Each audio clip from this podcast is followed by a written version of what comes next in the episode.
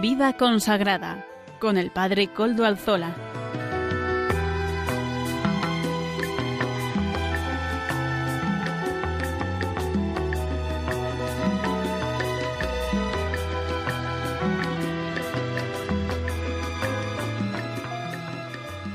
Buenas tardes, hermanos, amigos y oyentes. Hoy es jueves y son las 5 de la tarde, una hora menos en las Islas Canarias. Es por tanto la hora de vida consagrada en Radio María. Les saluda con sumo gusto Padre Coldo Alzola Trinitario. Hoy emito de nuevo desde nuestra localidad querida Algorta, Vizcaya, desde la parroquia de ustedes, el Santísimo Redentor, Digo que es de ustedes porque les hago partícipes de esta parroquia. Yo entiendo también este programa como una parte de mi ministerio parroquial. Y como ya es conocido para los oyentes del programa, nos encomendamos al inicio de este programa de vida consagrada en el que estamos al Beato Domingo Iturrate, nuestro patrono y protector, cuyas reliquias gozosos custodiamos en nuestro templo parroquial. Saludo también a quienes nos están ayudando en el control en Madrid. Gracias a vuestro servicio, a su servicio, podemos emitir hoy también. Hoy que es día 17 de septiembre de 2020. Y paso a presentar los contenidos del programa de hoy. Comenzaremos con el editorial del programa. En este mes de septiembre en el que estamos, Vamos a traer las audiencias generales que vaya haciendo el Papa Francisco. Lo hicimos también en agosto y ahora en septiembre también. En octubre ya tendremos un nuevo plan de editoriales. Hoy reproduciremos la de ayer, la que el Papa hizo ayer, día 16 de septiembre de 2020. En la sección de testimonio hoy vamos a reflexionar sobre un aspecto fundamental del ser de la vocación consagrada. Amaro Villanueva nos ofrecerá la sección Música para Evangelizar. El padre Juan Jaramillo, párroco de Villasana de Mena, nos presentará sus gotas de espiritualidad. Seguirá hablándonos sobre Dios, sobre la espiritualidad en este tiempo estival. Agradecemos su contribución. Finalmente, el padre David García García Rico, nuestro biblista particular, nos ofrecerá el Evangelio del domingo. Ya saben, este hombre, mm, el padre David García García Rico, nos pone en conexión con la liturgia del domingo que llega.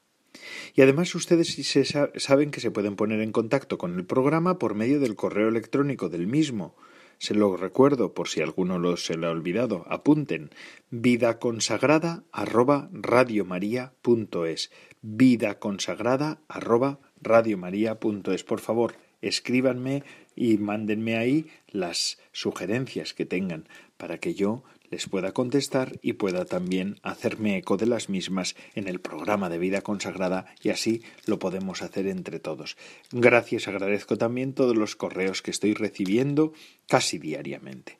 Ustedes, además, recuerdo que desde ya nos pueden escuchar por medio o en la web de los podcasts de Radio María. Ya nos suben el nuestro. Amaro Villanueva se encarga de subir semanalmente y puntualmente nuestro podcast. No lo olviden.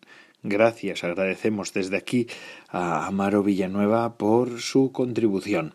Este, los podcasts ya saben para qué sirven, para poder escuchar el programa a otras horas, porque a veces pues en la hora que se ha emitido no se puede escuchar o quieren recuperar alguno de los contenidos de uno de los programas, lo pueden hacer. De hecho, ayer Amaro Villanueva, ayer no, hace unos días que estuve yo con él, eh, que pude hablar con él y estuve charlando con él, me dijo que nosotros ya tenemos bastantes eh, descargas en el podcast del programa. Así que me alegro de que esto también haya sido un servicio para todos ustedes. Y sin más dilación, vamos a escuchar al Papa que ayer tuvo su audiencia general en el Vaticano. Adelante, Santo Padre, el Papa Francisco.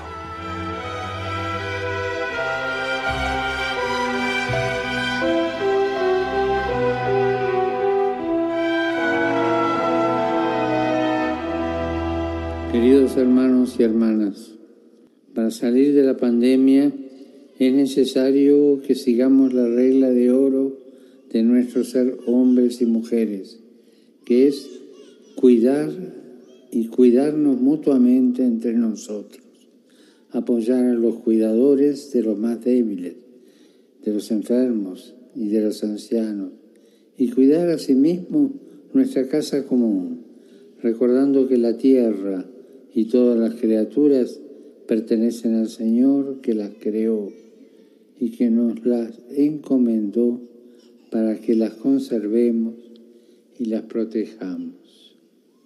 Nosotros también somos parte de la creación, no somos sus dominadores absolutos, con la pretensión de querer ocupar el lugar de Dios, pensando que tenemos derecho a depredarla, explotarla y destruirla. En cambio, la misión que Él nos ha confiado es que seamos los custodios de esta casa común que nos acoge y aprendamos a respetarla y a evitar que la sigan maltratando y arruinando. Todo ha salido de las manos del Creador, que ha dejado su huella en cada criatura. El mejor antídoto para cuidar y proteger nuestra casa común de estos abusos es la contemplación. El mismo Señor nos invita a admirar maravillado y en silencio su obra para poder reconocer en cada criatura el reflejo de su sabiduría y su bondad. Ser contemplativos nos lleva a ser responsables con estilos de vida sostenibles que respeten y protejan la naturaleza, de la que también nosotros formamos parte.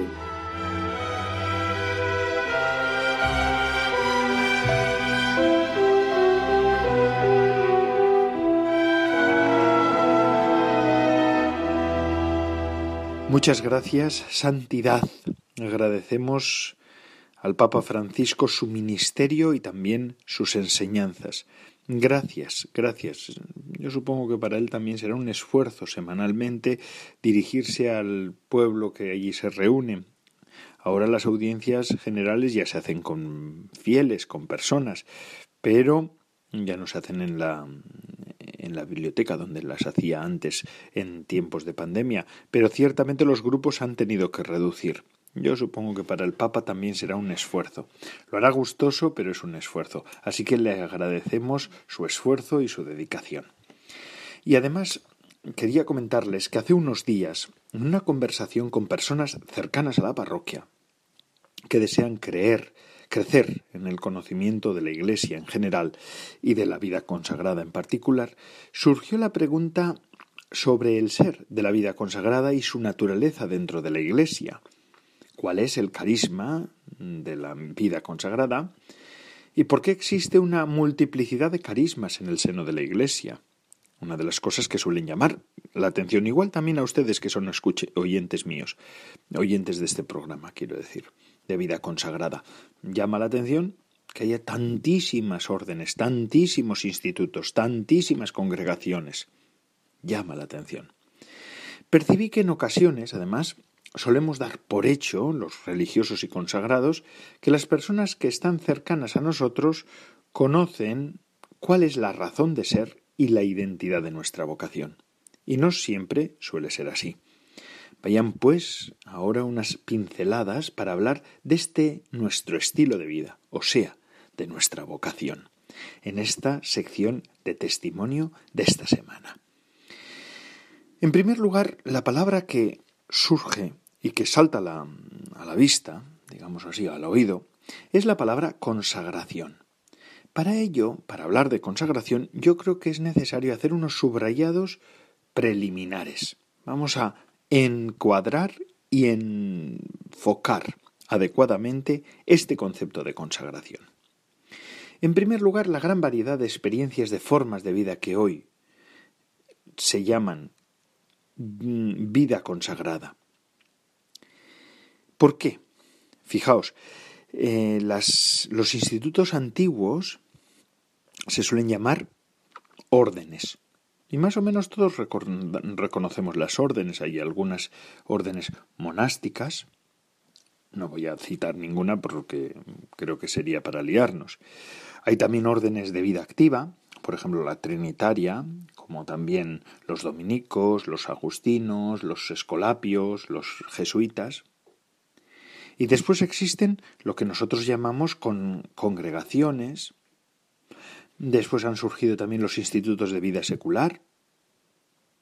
Pero ahora hemos inventado una nueva palabra que es vida consagrada para que agrupar, digamos así, a un montón de formas de vida, a un montón de formas de vocaciones que tienen un denominador común, que es la consagración, pero que después la forma de vida son muy diversas. Primero, eso, por eso la palabra vida consagrada o el neologismo vida consagrada es la más omniabarcante.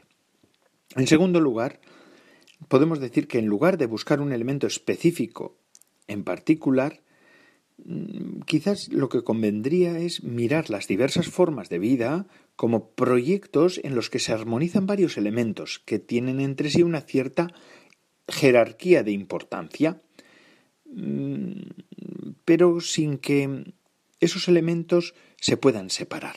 Es decir, vamos a, a hablar no tanto de los distintos de cada uno de los distintos elementos que componen la vida consagrada, sino lo que vamos a hacer es ver cómo estos elementos distintos aparecen en casi todas las formas de vida consagrada. Para eso tenemos que ir al documento conciliar Perfecte Caritatis y nos recuerda que la norma fundamental para todos los eh, institutos de vida consagrada es este, el seguimiento de Cristo tal como lo propone el Evangelio. Esta es la raíz común, que da además el fundamento, pues digamos así, cristológico, nos une con Cristo y además teológico de la vida consagrada, es decir, el ser de la vida consagrada. ¿Qué es lo que pretenden todos los institutos de vida consagrada? Seguir a Cristo tal como lo propone el Evangelio. A lo largo de los siglos han proliferado muchas reglas de vida, ¿Y qué es estas reglas de vida, estas formas de vivir, mm, esta diversidad de, de expresiones? Pues es la manifestación más armónica de la admirable variedad de las familias religiosas. Y la pregunta es esto, ¿cómo seguir a Cristo? ¿Cuál es la modalidad de la respuesta evangélica en el seguimiento y en la entrega total a Dios? De forma un poco rápida y veloz, sin detenerme en, en, minucias, ¿verdad? Y a veces con brochazos, yo diría lo siguiente. Pues los tres consejos evangélicos aparecen en todos los lugares, castidad, pobreza y obediencia. Pero decir que eso, castidad, pobreza y obediencia, es lo que define la, eh, la vida religiosa eh, es no sería como un poco limitar la vida consagrada, la vida religiosa. Pues desde el punto de vista histórico es, tenemos que reconocer que no siempre los tres votos aparecen parecen haber sido los valores prioritarios, ni en orden de tiempo, ni en orden de importancia en el nacimiento de las diferentes comunidades de vida religiosa. A veces ha ocurrido que se han surgido esas diversas comunidades de vida religiosas y los tres votos, que son expresión de los consejos evangélicos, Cristo casto, obediente y pobre, se sumaron en un momento sucesivo a formar parte del proyecto carismático ya en marcha. ¿Qué es lo que quiere decir esto? Pues que primero se ha dado la experiencia y después se dan las leyes, las normas y hasta estos votos. Estos votos no son meras leyes, y los que vivimos los votos no las entendemos como meras leyes, es un proyecto de vida. Pero lo que yo quiero decir, y lo que también los entendidos de vida religiosa dicen, es lo siguiente, que primero viene la vida y después se le suman estos tres consejos evangélicos. Pero primero viene la vida. No es la profesión de los tres votos lo que históricamente ha creado la vida consagrada. En realidad son otros los motivos inspiradores y creadores que están en el origen de la vida consagrada. ¿Y cuáles son? Pues mirad, por ejemplo, el deseo de una alabanza incesante. ¿Os suenan carismas que hablan de esto? ¿De una alabanza incesante? La vida contemplativa, las monjas y monjes de clausura, por ejemplo, contemplativos, y algunos otros institutos. Por ejemplo, también otro de los motivos por los que se ha creado la vida consagrada como tal como la entendemos es la búsqueda de Dios. También la oración de intercesión. Hay carismas que hay institutos que se formaron para interceder por unas por unas cuestiones concretas, ¿verdad? Por ejemplo, por las vocaciones, por, por distintos distintos elementos que por los que se pedía ayuda de lo alto. También a veces es el servicio a los pobres y a los enfermos. Bueno, carismas sobre esto eh, seguramente que todos conocemos, más de uno. También a veces es el anuncio de la conversión y la predicación del reino. A veces es la catequesis y la formación de los jóvenes, la enseñanza. Eh, y estos, este primer motivo que es quiero seguir a Cristo para con estas motivaciones, después abraza, eh, abraza los votos, estas formas, para alcanzar una, una manera más adecuada de poder servir a Cristo. Pero primero es el por qué estoy yo en la iglesia, el por qué estamos nosotros como comunidad en la iglesia. Y luego se abrazan los votos. Si Cristo es el fundador de la vida consagrada, en realidad el Espíritu Santo es quien crea las diversas formas, convirtiéndose en autor e inspirador de los carismas de la vida consagrada. Y es que es así. Mm, cuando en algunas ocasiones la gente que no conoce la vida consagrada dice, bueno, pues sí, nos ponemos, mm, no es que nos pongamos, pero vamos, entiéndase, ¿verdad? Se suele decir, bueno, pues se hace un instituto para una necesidad concreta. Nunca un instituto ha surgido así. Vamos a ponernos de acuerdo unos cuantos porque aquí se necesita enseñanza. Para eso se crean instituciones, por ejemplo, un colegio o una fundación. Una fundación civil, quiero decir. Los institutos siempre tienen un origen carismático que viene del Espíritu Santo. Una persona o varias personas que han recibido una llamada especial, una fuerza singular. Y es que es eso, Además, siempre tienen una cosa común, que es que la única regla suprema es el Evangelio, y que cada fundador o fundadora quieren revivir en su totalidad el Evangelio. Eh, y esto además lo hacen leyéndolo pues con un espíritu singular y bajo la luz del Espíritu Santo. Mm, pues además, mm, en cada momento de la Iglesia y en cada momento de la historia de la Iglesia se ha hecho un subrayado distinto. ¿Por qué? Porque la historia también marca. Cada instituto de vida consagrada así pone de relieve, según cuándo haya nacido y dónde haya nacido, el misterio del Señor, algún aspecto del misterio del Señor, y así se transforma en su memoria viviente en la Iglesia. Pues por ejemplo, un instituto que nace en un momento donde hay unas grandes epidemias y no hay nadie que les atienda a los enfermos, pues pone de relieve que Cristo vino a curar a los enfermos, a traer la salud del mundo y a cuidar también a los que estaban enfermos. Y ahí surge un carisma, una forma nueva de vida religiosa. Hoy en día, por ejemplo, entre nosotros no suelen surgir carismas para servicios de cuidar enfermos, de cuidar a pobres, que sí, pero vamos, no tanto. Hoy en día aquí salen carismas o surgen, el Espíritu suscita carismas que tienen que ver con la evangelización, con la nueva evangelización, con el acompañamiento en la fe. ¿Por qué? Porque es lo que se necesita. Estamos en este momento histórico, no estamos en otro, sino que estamos en este. Y así que la gran variedad de expresiones carismáticas pueden estar presentes de manera unitaria y además constitutiva. Dos de sus elementos esenciales siempre son los siguientes. Los siguientes. La vida fraterna y la misión. No hay, no hay ninguna forma de vida eh, religiosa, vida consagrada, si no tiene vida fraterna y misión. La vida fraterna a veces no es necesariamente en común. Mm, no, no significa que siempre hay vida fraterna, siempre somos hermanos, aunque igual a veces cada uno viva en una casa distinta. Mm, pues que hay nuevos institutos que viven así, desde la soledad de sus casas, desde, desde los puestos de trabajo personales, los institutos seculares, estoy pensando ahora, ¿verdad? Eh, y siempre está presente desde los inicios del instituto, siempre o casi siempre. Siempre se hace referencia a cuál, a la comunidad primitiva de Jerusalén, donde todos tenían un solo corazón y una sola alma. Y además es que esto es lo que ha hecho que muchos institutos se vean inspirados y además ha sido un criterio de reforma y renovación de la vida religiosa y también de la vida de la Iglesia. Los institutos de vida consagrada siempre han sido un motivo de renovación para la Iglesia. Así que la vida fraterna es un elemento constitutivo de todos los institutos, de la misma manera que son los tres votos. Y además esto empieza desde el comienzo.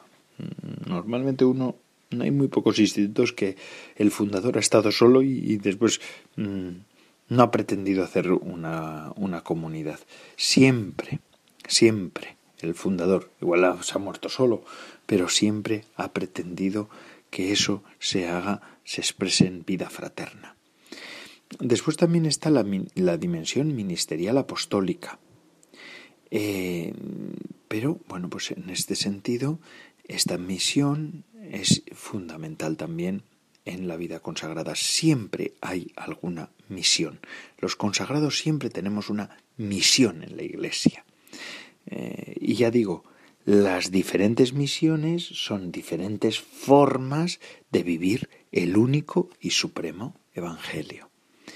Y esto es una de las cosas fundamentales que marcan el ser de la vida consagrada.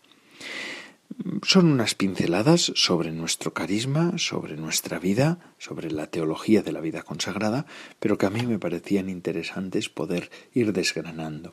Yo a veces presento aquí temas porque algunas veces porque los escucho en la parroquia como este, otras veces porque ustedes me los piden por medio de los del correo electrónico. Lo seguiré haciendo. Así que ya saben, pedidme temas y yo o pedí, temas y yo responderé por medio del, del programa. Así ponemos en común los intereses que todos tenemos. Y ahora, sin más, seguimos nuestro programa.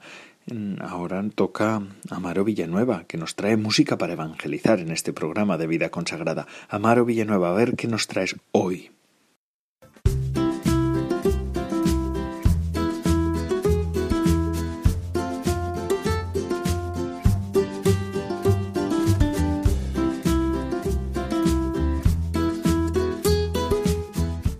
Tardes, Padre Coldo, y buenas tardes a todos los oyentes de Radio María.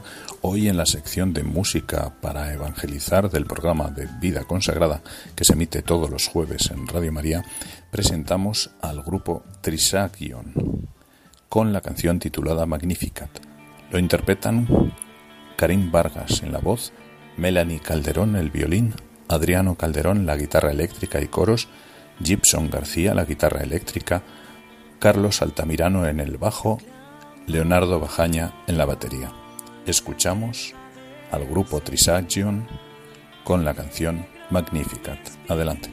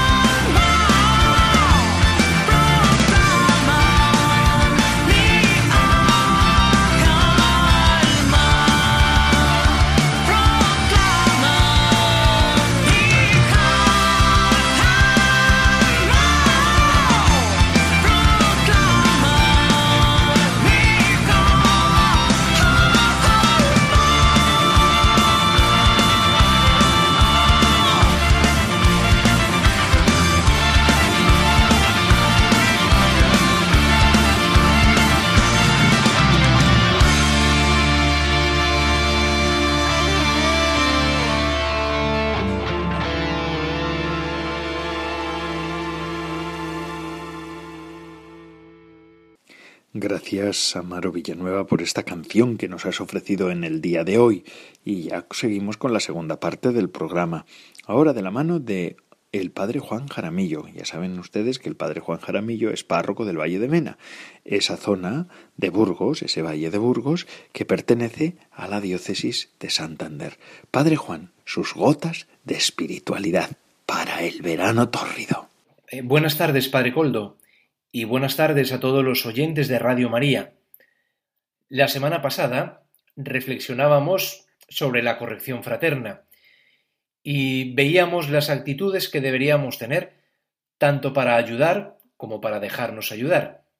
Esto segundo algo más difícil, pues nos cuesta que nos ayuden. Hoy vamos a fijarnos en otro aspecto propio de la caridad, de la vida cristiana, que es el perdón. El libro del eclesiástico nos recuerda perdona la ofensa a tu prójimo y cuando reces tus pecados serán perdonados. Si tuviéramos que dar un título a esta reflexión podría ser somos muy exigentes con los demás y muy condescendientes con nosotros mismos. Nos cuesta perdonar de corazón, nos cuesta olvidar, nos cuesta tender la mano, con frecuencia nos encerramos ante las grandes o pequeñas ofensas del prójimo y permitimos muchas veces que anide en nuestros corazones el odio, el rencor, la ira, la venganza. Cuando dejamos que estas actitudes aniden en el corazón, nos van envenenando el alma, haciéndonos por desgracia vivir la ley antigua del talión, ojo por ojo, diente por diente. Pero esta ley es Antiguo Testamento. Jesús, en el Nuevo Testamento, nos invita a superar esta ley y pasarnos a la ley del amor, a la ley del perdón. Pero perdonar cuesta. ¿Quién ha dicho que sea fácil? Cuesta porque no es humano, es divino. Padre, perdónales porque no saben lo que hacen. Pero claro, a veces vemos que hay personas que sí saben lo que hacen, que nos hacen el mal queriendo, y nosotros mismos hacemos el mal siendo conscientes de ello, de que estamos haciendo el mal. Entonces, ¿qué tenemos que hacer? Pasar por alto la ofensa, como nos recuerda el libro del eclesiástico, es decir, perdonar. Muchas veces nos enfrascamos en nosotros mismos, nos encerramos ante las ofensas del prójimo. Esto no es bueno, no es sano. Mantengámonos por encima de los que nos ofenden. Recordad, somos cristianos, seamos cristianos. Perdonemos de corazón. Pidamos esta gracia al Señor, Señor, enséñame a perdonar. Estar eternamente dándole vueltas a las cosas no ayuda, no soluciona nada, no cura las ofensas al contrario, me esclaviza. Ser cristianos es difícil. Es un seguimiento del Señor que pasa por ahí, por aprender a perdonar. Pedro le preguntó al Señor, Señor, ¿cuántas veces tengo que perdonar? Hasta siete veces, porque esto ya es mucho. Y Jesús, ¿qué le responde? No, Pedro, siete veces no, hasta setenta veces siete. Es decir, siempre. Y Cristo da por hecho que nosotros perdonamos, porque en la oración del Padre nuestro, la oración con la que Él quiere que nosotros nos dirijamos al Padre, dice dirigiéndose al Padre, perdona nuestras ofensas, como también nosotros perdonamos a los que nos ofenden. Asimismo, aceptemos las disculpas de quien se acerca a pedirnos perdón, no juzguemos el arrepentimiento del prójimo. Seamos buenos de corazón. Apartemos de nuestros corazones tanta susceptibilidad, tanto pensar que el otro no está arrepentido. Vivamos nuestra vida con esta actitud de cordialidad, con esta actitud de perdón y de perdonar. Hablando con alguien sobre esta actitud del perdón, y porque esta persona debía acercarse a alguien para pedir perdón, le pregunté si bueno, si se acercaría o no, Y me respondió que no, que ella, que ella no se humillaba, que ella no pediría perdón. Eso sí, que volvería a hablar, a hablarle, pero no, pedir perdón no. Pues bien, ojalá que nosotros en nuestra vida cristiana sepamos encarnar esta actitud propia del amor que es el perdón. Y esta actitud empieza en casa, empieza por la familia, empieza... Ojalá que nosotros en nuestra vida cristiana sepamos encarnar esta actitud propia del amor, que es el perdón, que sepamos perdonar en familia, que nos sepamos perdonar en familia, que sepamos disculpar las ofensas del prójimo, que en nuestras parroquias, en nuestras comunidades, ojalá que nosotros, en nuestra vida cristiana, sepamos encarnar esta actitud propia del amor, que es el perdón, que sepamos perdonarnos en familia, que sepamos perdonar y perdonarnos entre amigos, conocidos. Ojalá que esta actitud exista también en nuestras comunidades parroquiales, de modo que todos nos acerquemos a los demás con un corazón sencillo, con un corazón humilde, con un corazón que reconoce que se equivoca, que reconoce que, que hace daño con sus actitudes al prójimo y que busca enmendarse y por ello pide perdón. Pues bien, hasta aquí nuestra reflexión de este jueves. Les habló el padre Juan Jaramillo, párroco del Valle de Mena en la provincia de Burgos y diócesis de Santander. Dios os bendiga.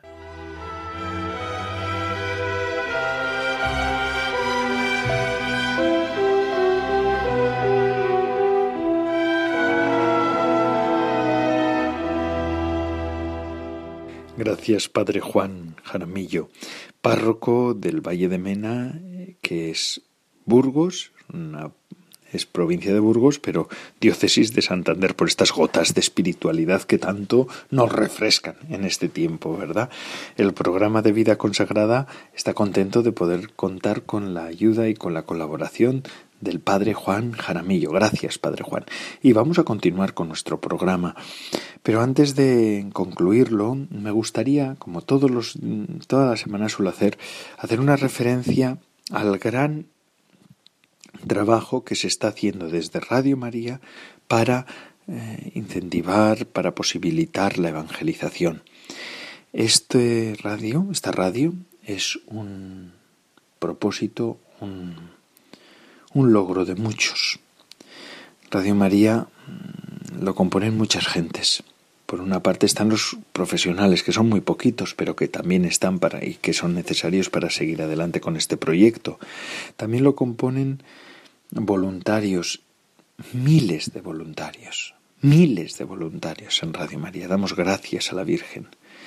También lo componen, como no, aquellos que rezan por, por Radio María, que sé que son muchísimos, muchísimos, que diariamente en sus oraciones tienen en cuenta este evento evangelizador que es Radio María.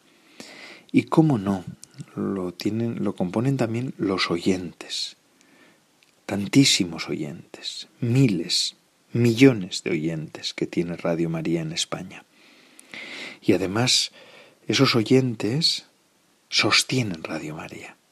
Fíjense qué bonito esto. No es una radio que se sostenga como otras por medio de la publicidad. Aquí no se hace, solo se hace anuncio del Evangelio, no se hace otra publicidad.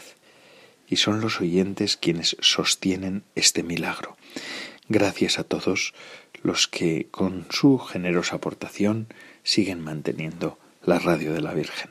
Así pues, yo les animo a que sigan en ello.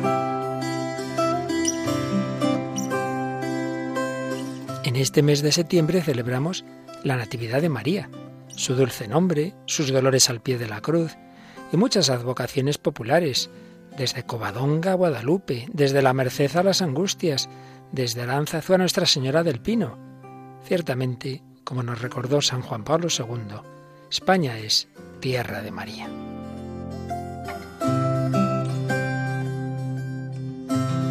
Sin embargo, son cada vez más las personas que no conocen quién es realmente la Virgen ni tienen fe en su Hijo Jesucristo.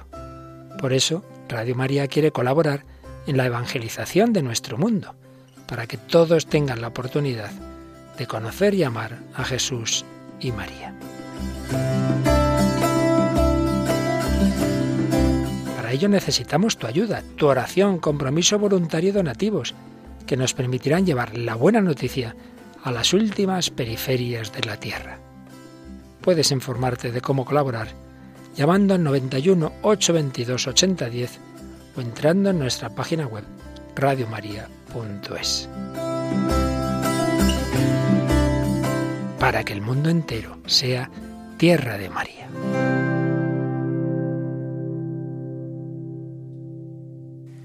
Muy bien, y ya estamos acabando el programa de vida consagrada en el que estamos en este jueves 17 de septiembre.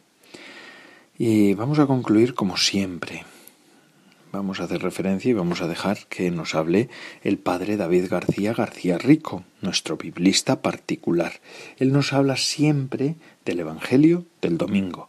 Así pues, padre David García García Rico desde Salamanca, díganos, ¿qué, ¿qué Evangelio nos toca este domingo? Buenas tardes amigos de Radio María. ¿Qué tal están? Este próximo domingo, día 20 de septiembre, celebramos en la iglesia el vigésimo quinto domingo del tiempo ordinario. Vamos a escuchar el Evangelio de ese día, que está tomado de San Mateo, y dice así. En aquel tiempo dijo Jesús a sus discípulos esta parábola. El reino de los cielos se parece a un propietario que al amanecer salió a contratar jornaleros para su viña. Después de ajustarse con ellos en un denario por jornada, los mandó a la viña. Salió otra vez a media mañana, vio a otros que estaban en la plaza sin trabajo y les dijo, Id también vosotros a mi viña y os pagaré lo debido. Ellos fueron. Salió de nuevo hacia mediodía y a media tarde e hizo lo mismo. Salió al caer la tarde y encontró a otros parados y les dijo ¿Cómo es que estáis aquí el día entero sin trabajar?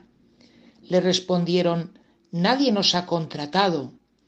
Él les dijo Id también vosotros a mi viña. Cuando oscureció, el dueño de la viña dijo al capataz llama a los jornaleros y págales el jornal, empezando por los últimos y acabando por los primeros. Vinieron los del atardecer y recibieron un denario cada uno. Cuando llegaron los primeros, pensaban que recibirían más, pero ellos también recibieron un denario cada uno. Al recibirlo, se pusieron a protestar contra el amo.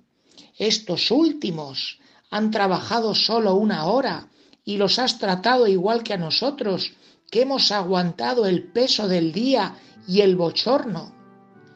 Él replicó a uno de ellos, Amigo, no te hago ninguna injusticia. ¿No nos ajustamos en un denario? Toma lo tuyo y vete. Quiero darle a este último igual que a ti. ¿Es que no tengo libertad para hacer lo que quiera en mis asuntos? ¿O vas a tener tu envidia porque yo soy bueno? Así, los últimos serán los primeros y los primeros los últimos.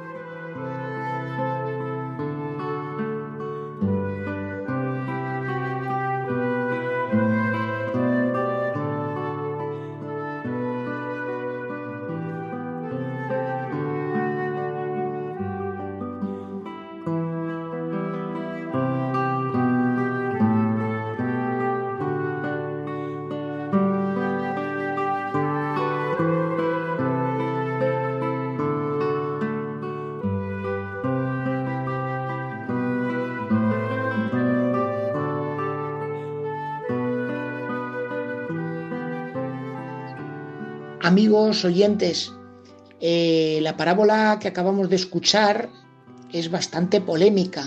De hecho, hay gente que no le gusta nada y seguro que alguno mm, se ha cabreado un poco al escuchar esta parábola y esta forma que tiene Jesús de hacer las cosas. La verdad es que este, este relato es una invitación que el Señor nos hace a dar un paso en nuestra vida, pasar de lo que es la lógica nuestra, la lógica de las personas, la del mundo del comercio, a pasar a lo que es la lógica de Dios. Para poder un poquitín comprender el sentido de esta parábola, meternos en él y poderlo aplicar a nuestra vida, pues es muy bueno poder comprender por qué Jesús cuenta esta parábola. Y es que resulta que Pedro, el apóstol, pues se ha acercado donde él y le ha planteado un tema, le ha dicho, oye Señor, nosotros que lo hemos dejado todo, mm, ¿qué vamos a recibir? Porque el precio de seguir, seguirte está siendo alto, hemos dejado muchas cosas que para nosotros eran importantes. Y entonces Jesús recurre a contarles esta parábola que, como se pueden imaginar, pues es propia de una sociedad agrícola, como era la sociedad de Israel en el siglo I. Y todo ello pues se ambienta en la, en la vendimia. La vendimia, este tiempo de la recolección de la uva, en la que el otoño empieza a echarse encima, en la que los viñadores pues se ven que tienen que recoger pronto la uva antes de que empiecen las lluvias para que la uva no se hinche, pierda grado. Bueno, pues la imagen de la vendimia es una imagen bíblica que representa al reino de Dios, cómo Dios llama a cada uno a poder ir a trabajar en su viña, a trabajar en el mundo para poder cosechar la uva y que haya vino. El vino en la Biblia, como recuerdan en el relato de las bodas de Caná, representa la alegría y el amor. Por esta vida podemos pasar pues simplemente mm, eh, trabajando para que haya agua o trabajando para que haya vino, es decir, para que en el mundo haya alegría y amor. ¿Qué pasa para que esta viña funcione? Pues que hay un propietario que al amanecer sale a buscar viñadores. Aquí hay un detalle muy bonito porque no es que el propietario manda al capataz para que éste vaya a buscar a la gente que pueda trabajar en la viña, sino que el mismo propietario en persona sale a la plaza a buscar a los vendimiadores, a los jornaleros. Y esto mismo es lo que nos sucede a nosotros, pues que Dios mismo en persona viene a encontrarse con cada uno de nosotros para que vayamos a trabajar en su reino. Y como nos muestra el relato, el propietario, es decir, Dios, pues no es que sale al principio de la jornada y ya está y se marcha para casa, sino que sale en distintos momentos de la jornada para llamar a vendimiadores a ir a trabajar en su viña.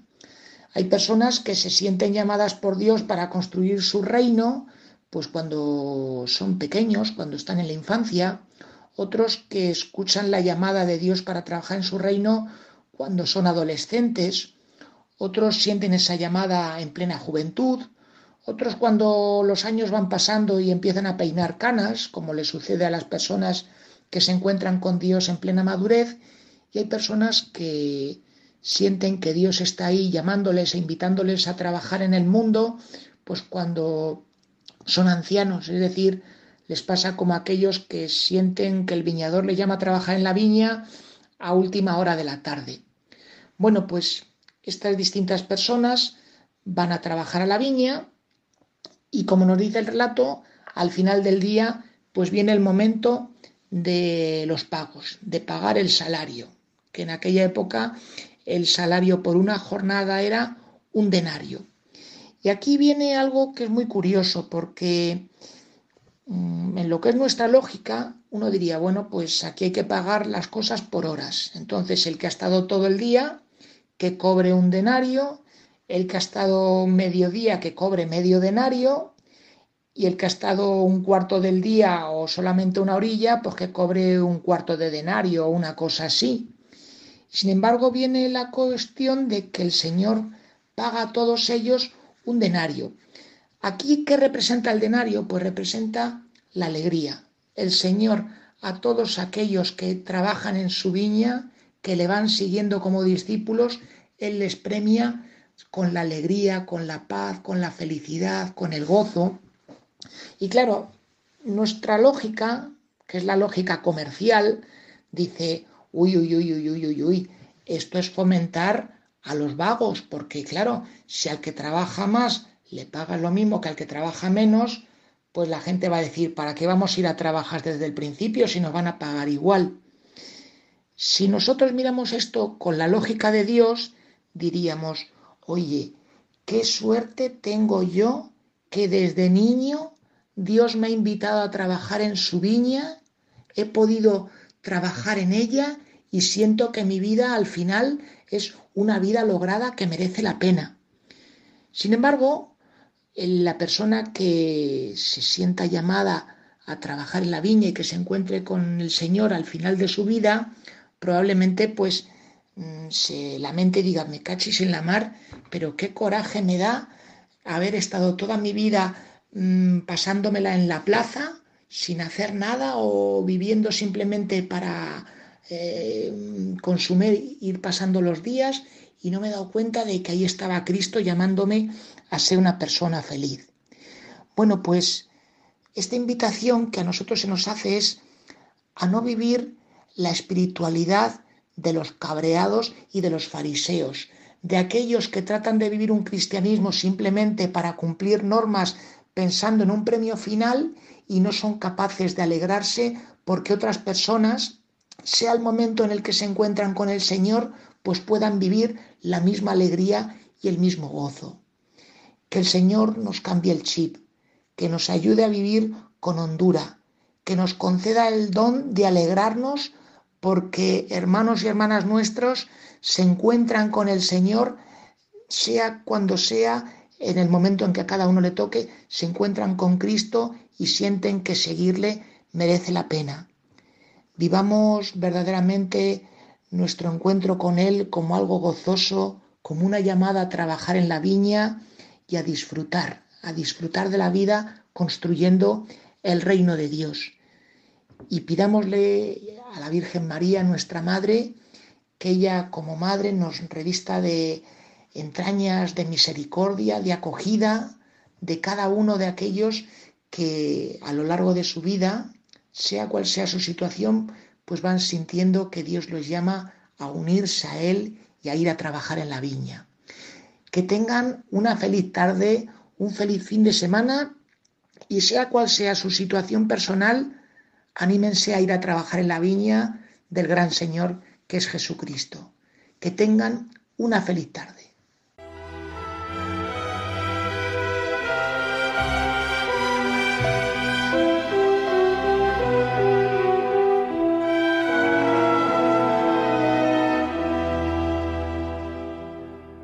Agradecemos al padre David García, García Rico, su aportación semanal.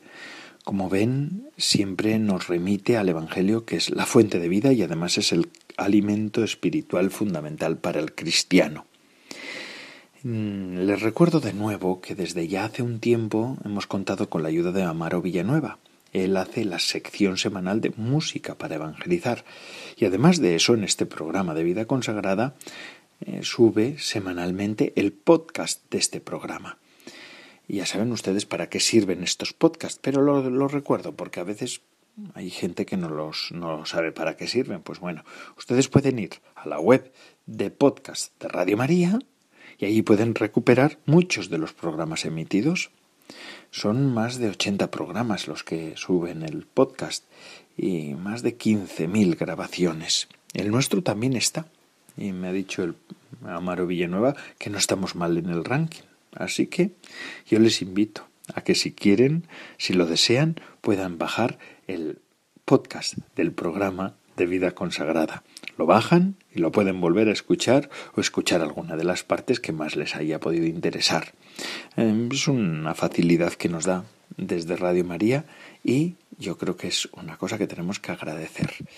Además, mm, yo recuerdo que pueden escribirme al mail del programa, al correo electrónico del programa vida consagrada arroba radiomaria.es. Por favor, escríbanme, mándenme ahí sus sugerencias. Este programa lo hacemos entre todos.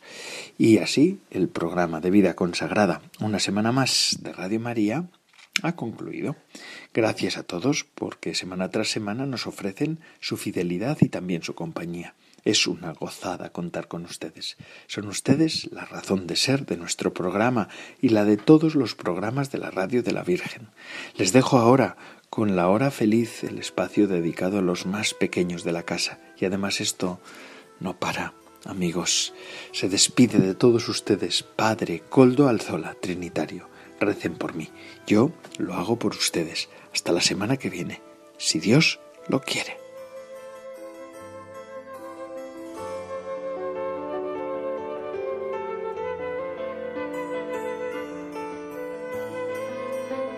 Vida consagrada con el Padre Coldo Alzola.